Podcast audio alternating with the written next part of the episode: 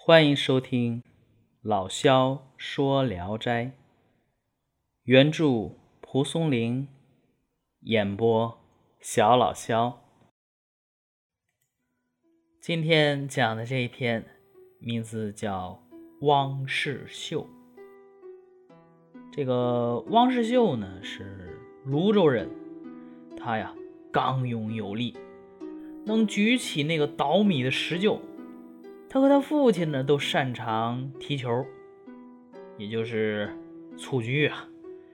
汪世秀的父亲在四十多岁的时候，在钱塘江渡江的时候啊，不幸遇难沉江了。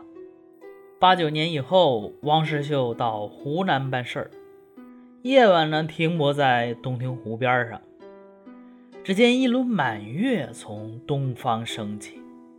把一湖清澈的湖水照映的如同一条白链。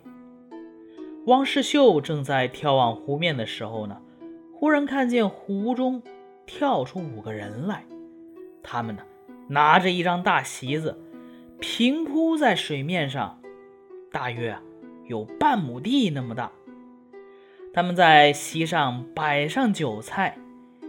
酒器餐具因为碰撞发出一些响声，但是啊，这些声音很温厚，不像那个陶器和瓷器碰撞后发出的声音。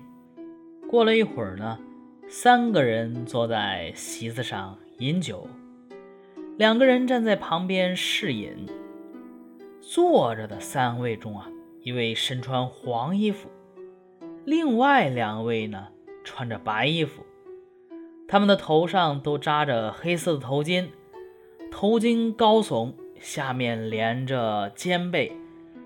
这种打扮呢，不伦不类呀，稀奇古怪的。无奈呀，月色微茫，看不太清楚。两位侍者都穿着褐色的衣服，其中一位啊像是儿童，另一位像是老翁。只听穿黄色衣服的人说：“呀，今晚月色太好了，足以供我们痛痛快快的喝上一场。”一位穿白色衣服的人说：“呀，今晚的风景很像南海海神广利王在梨花岛设宴时的情景。”三个人相互劝酒，举杯竞相痛饮起来，但是啊。声音略有些小，到最后啊，完全听不见了。船工们见状，都躲藏在船中，一动也不敢动。汪世秀呢，细看那站着嗜酒的老翁，酷似他的父亲，可是听他说话呢，又不是父亲的声音。二更将近的时候，忽然听见一个人说。趁今晚明月当空，应该踢一场球啊，乐呵乐呵。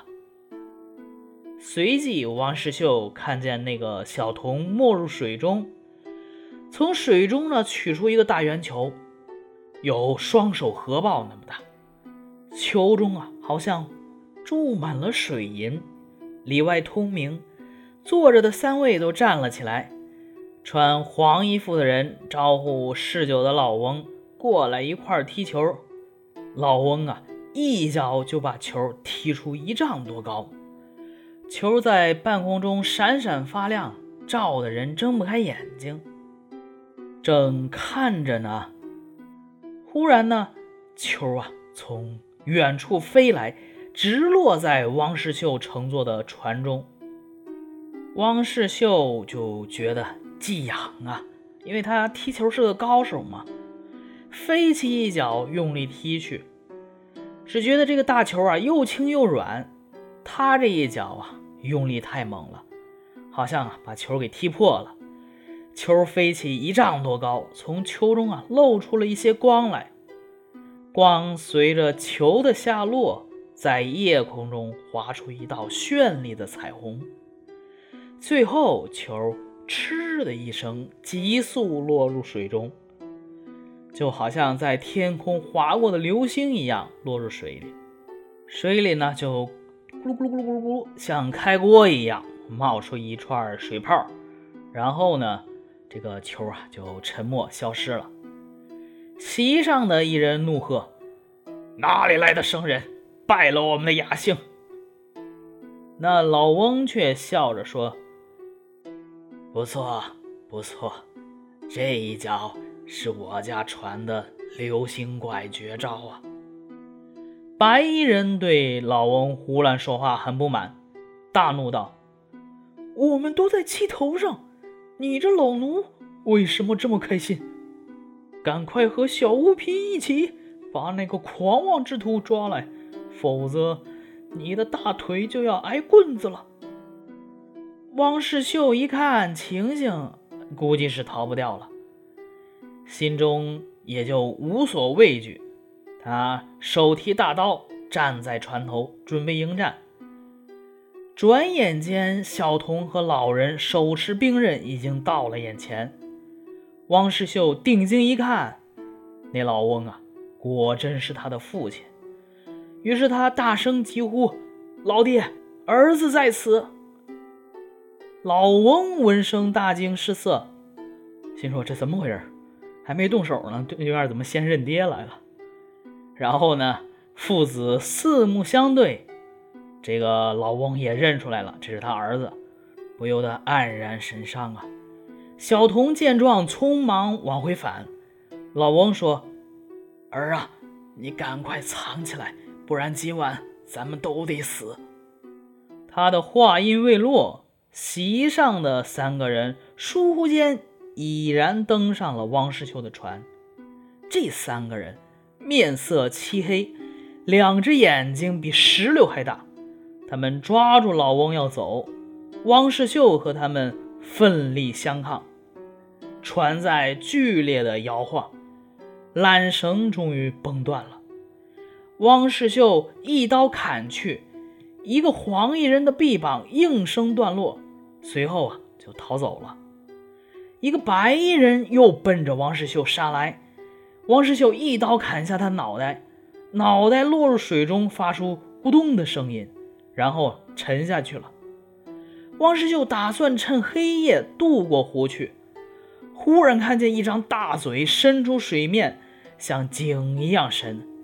大嘴四周的湖水啊，向中间灌注，咕咚咕咚作响。突然，大嘴猛地喷出一股水柱，巨浪滔天。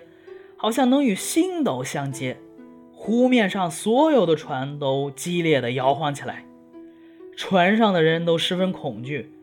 汪世秀的船上恰巧有两个大石鼓，每个都重达百斤。汪世秀举起一个石鼓，向湖中张着的大嘴投去，湖中顿时发出雷鸣般的巨响，随后浪渐渐的平息了。汪世秀又投入一个石鼓，湖面上立即风平浪静了。汪世秀怀疑父亲是鬼，老人说：“我本来就没有死，当年逆江的十九个人都被妖怪吞噬了，我因为擅长踢球而得以幸免。妖怪得罪了钱塘江水神。”所以转移到洞庭湖躲避。这三个人呢，都是鱼精，他们踢的呀是鱼鳔。父子二人尽享重聚的喜悦，半夜就划船远走了。天亮以后呢，他们看见船中有个大鱼翅，有四五尺粗，明白呀。那是夜间砍断的黄衣鱼精的胳膊，哎，这还不错啊。可惜啊，这鱼的品种不是鲨鱼，否则还得一大鱼翅。这个故事就讲完了啊。在咱们传统文化里啊，我们国是一农业国家，其实啊，并不十分重视水的资源。即使是妖怪，也一般都称山精木魅、狼虫虎豹。相对而言，鱼鳖虾蟹的故事比较少。六朝之怪、唐代传奇里边是如此，在《聊斋志异》里边也是这样。呃，以前可能讲了一个对源于经的故事啊，这个今天又来一些鱼精。我小时候啊，对鱼精的第一印象啊，就是那个《西游记》里边啊，奔波霸，霸波温啊，那个那兄弟俩。这个故事告诉我们什么呢？告诉我们，人必须有一技之长，有一技之长啊，关键时刻能保命。你看这个会踢球，这老头不就活下来了吗？当然这是歪评啊，实际上啊，汪世秀篇呢是罕见的写鱼精的故事，在写鱼精在月夜下，在水面上以鱼鳔蹴居，无论是写鱼精的服饰，头上金皆皂色，额额然，下连肩背，至觉。旗鼓，相貌呢是面洁漆黑，睛大于流。写蹴鞠在月下，大可盈抱，终如水银注满，表里通明。游戏的时候呢，就簇起丈羽，光遥遥射人眼。踏猛似破，腾寻丈，中有落光，下射如虹。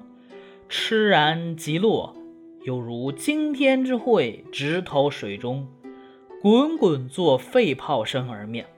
你看怎么样？人家这文言文写的，其实啊，和我刚才讲的白话文意思是一样的，但是这个意境啊，白话文里边有很多是表现不了的。但是一念这个文言文啊，就显得特别有意境。所以说啊，呃，除了我平常讲故事，大家有时间可以真的去看看那个。文言文，带着翻译或者带译本也可以。这些描写呢，都展现出蒲松龄惊人的想象力和表达力。王渔洋啊，这个王渔洋多次出现了啊。王渔洋赞叹说：“此条一灰鬼。”